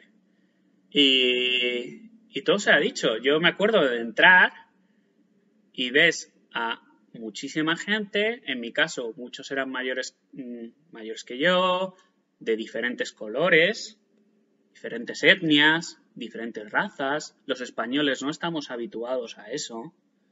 Eh, eh, de diferentes perfiles, oye, ¿en qué trabajas? Pues mira, yo soy de esto, yo de esto, yo de esto, y dices, ¿qué hace este tío aquí, no? Bueno, pues es que resulta que luego ese tío tiene detrás de sí un bagaje de experiencia vital acojonante. Entonces, eh, tú entras y tienes que entrar con humildad, porque ahí hay 55 personas que son la leche, que han pasado el mismo proceso de selección que tú y que tienen una experiencia vital acojonante. Eh, como, como te he dicho antes, ¿qué es lo que te llevas del máster? No te vas a llevar las lecciones de contabilidad, ni de economía, ni de marketing, ni de... No. Lo que, sí, que te lo vas a llevar y, lo vas a aprender. Pero lo que te llevas son las experiencias vitales de tus compañeros. No solo generas y creas una red de contactos buenísima de por vida, sino que además te llevas todas esas experiencias personales cuanto más compartan tus compañeros, más vas a aprender. Yo me acuerdo que en clase, antes de abrir la boca, piensas, esto va a ayudar a tus compañeros. Y si tienes algo que realmente dices, joder, parece una chorrada, pero yo creo que les puede ayudar, levantas la mano y lo preguntas y lo dices. O dices, no, profesor, ¿puedo compartir esto que me pasó? Y, y la gente lo hace. En cuanto tienes algo que realmente crees que puede ser de utilidad a tus compañeros, lo compartes. Y es esa generosidad la que más yo resaltaría de, al menos, mi grupo de en mi clase. Eh, esa generosidad de la gente de compartir, ayudar eh, y, explicar y todo. Lo que te llevas al final es la gente. No te llevas unos PowerPoints ni te llevas un libro de finanzas. Te llevas la gente. Entonces, exprime esa experiencia vital. ¿Cómo sacar más rendimiento? Pues luego además te podría decir que eh, aproveches el tiempo en generar contactos con ellos. Eh, happy hours o cenas o fiestas o lo que sea. Ahora en COVID es difícil, pero, pero se puede. Eh, las universidades tienen millones de clubs. Yo, que me interesan las inversiones, miré clubs de finanzas y de inversión. Pero si te interesan eh, los derechos sociales y los derechos humanos, hay un instituto sobre los derechos humanos. Si te interesan las religiones, hay el instituto de eh, eclesiástico o de no sé qué, o de mezcla de religiones, o si te interesa la política, tienes el instituto político de no sé qué. O sea, realmente muévete, muévete, tienes 18 meses para moverte. Y cuanto más te muevas, mejor, porque más contactos haces. Cuanto más llames y escribas, mejor. Y no, no tener miedo, porque realmente la gente, vuelvo a decir, está encantada de ayudarte. Tú escribes al, yo me acuerdo de escribir a la que lleva el endowment de Georgetown, oye, me gustaría saber cómo gestionáis esto. Oye, pues que la tía se tiró ahí una hora conmigo en un Zoom explicándome cómo lo hacían. El no ya lo tengo. Entonces, se trata de, moverte todo lo que puedas.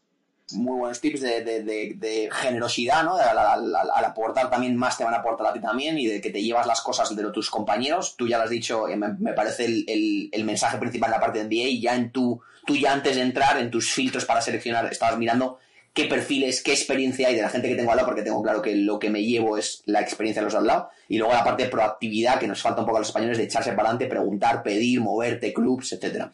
Totalmente. Oye, Jesús, tío, pues la, pues la polla. Eh, si quieres, para, ir cerrando un poco el, episodio, también me encantaría un poco, pues pensar un poco en, qué planes tienes, ¿no? De tu vida después del MBA. Estás a punto ahí de, estás casi recién salido del horno, te, te gradúas ya en, unos meses, tío, y tienes una ahora mismo un momento vital precioso, ¿no? De haber vivido una experiencia muy larga en sector más de ingeniería, ir, ir haciendo movimientos más hacia gestión de proyectos, movimientos más hasta hacia gestión de negocio, conocimientos financieros en value investing, redondeándolo con el MBA, con experiencias ya en inversiones en, en, departamentos de inversiones en Santander y en otras, otras prácticas también en Estados Unidos. ¿Qué vida esperas después del año, después del MBA? Ahora, ¿qué, qué planes tienes, tío? Pues eh, cada persona usa el MBA para cosas diferentes. Hay gente que lo usa para pegar un salto en su carrera. Hay gente que lo usa para cambiar de carrera profesional, switch career, que dicen, eh, cambiar, no, pues si te has estado dedicando a esta cosa, pues hacer el cambio hacia este otro. O para emprender, eh, crear algo nuevo. En mi caso, yo tengo clarísimo que, me gusta mucho el mundo de la inversión, que me gustaría eh, con el tiempo crear algo o trabajar en gestión de, activos, asset management. Eh, ahora, lo, ahora mismo lo, es algo que estoy haciendo, pues como se dice, ¿no? Para mí, para mi familia y mis amigos pero no descarto crear algo. Eh, luego estoy en, diferentes proyectos aquí, estoy en, el fondo de, eh, Georgetown, hay un fondo de Georgetown, es pequeñito, tiene 700 mil dólares, pero sí, pues nosotros presentamos ideas, gestionamos el fondo, decidimos qué ideas entran y cuáles salen. La verdad es que es súper interesante eh, lo, que estamos haciendo. Y sí que me gustaría crear algo, sí que me gustaría crear algo o trabajar en algo que tuviera significado para mí. Eh, quiero realmente, eh, le doy ahora más peso quizás a trabajar algo con sentido, que tenga un sentido para mí, que trabajar para otros, sino si, si carece ese sentido. Qué bueno, oye, pues si nos está viendo, si nos está viendo alguien de, sector asset management, también yo dejando mi, mi, mi, cuña, yo te, he dado clase en OMA y he tenido el privilegio de, dirigir tu trabajo de fin de, de fin de, de, máster en OMA y la verdad es que el, trabajo de fin de máster en OMA es una tesis de inversión y la verdad es que el nivel de profundidad de tu tesis de inversión, además tuve la, la suerte, me encanta elegir alumnos que, que, hacen tesis de inversión sobre sectores que dominan. Y tú hiciste una tesis de inversión sobre el sector aeronáutico, no sobre una compañía del sector aeronáutico interesantísima, que además luego además lo ha hecho muy bien. Y yo me he quedado flipado con el nivel de análisis, tienes una pasión brutal. O sea que, oye, si alguien nos, nos, nos oye que esté interesado en un tío con un perfil analítico top, que además sabe pensar en un contexto eh, no solo de números, sino también de, de, de, entender la economía y entender eh, cuánto van las cosas, pues eh, aquí estás, macho. Muchas gracias. te, he cortado, tío, no sé si ibas a... No, nada más, eso, que, ahora se presenta pues un mundo, ¿no? Delante de ti. Eh, yo es como lo veo. Lo veo como un greenfield, algo, un espacio abierto que puedes, tienes todas las herramientas para poder comerte el mundo. Entonces tienes ese sentimiento de querer ir a por todo. Qué buena, tío. Oye, pues Jesús, pues ¿quieres algún closing remark? ¿Algo, tío, que quieras, con lo que quieras terminar? ¿Alguna, algo que no haya, te haya preguntado, que te apetezca compartir con, con mis oyentes o cerramos aquí? No, eh, simplemente eh, hacerme disponible a tus oyentes. Si alguien quiere contactar conmigo, eh, pues que te escriba y les paso mi correo sin, ningún problema. estoy en LinkedIn también. estoy disponible para cualquier persona que, quisiera, que tenga alguna duda o, quiera se pregunte algo, pues estoy aquí para vosotros. Qué bien, macho. Pues ahí acabando como, como has promulgado de, durante, el, durante el podcast de la importancia de la generosidad y de la proactividad, tú haciendo, dando ejemplo. Te agradezco muchísimo y tomarle la palabra y el que esté interesado en, indagar, que no se corte y que contacte con Jesús. Jesús, mil gracias, tío. Ha sido un episodio espectacular. Yo creo que le va a flipar a los, a los oyentes y, y te estoy muy agradecido. Muchísimas gracias por esta oportunidad y me lo paso muy bien. Espero que os haya gustado este episodio y que hayáis disfrutado oyéndolo tanto como he disfrutado yo grabándolo. Si es así, te agradecería que me ayudes a llegar a más gente. ¿Cómo? Muy sencillo. Si me escuchas en Evox o YouTube, simplemente pulsa el icono de me gusta. Si me escuchas a través de Apple Podcast, danos las 5 estrellas. Si lo haces a través de Spotify, pulsa el corazoncito. O si te es más sencillo, pulsa simplemente like en el post de LinkedIn. Muchas gracias y hasta otro episodio.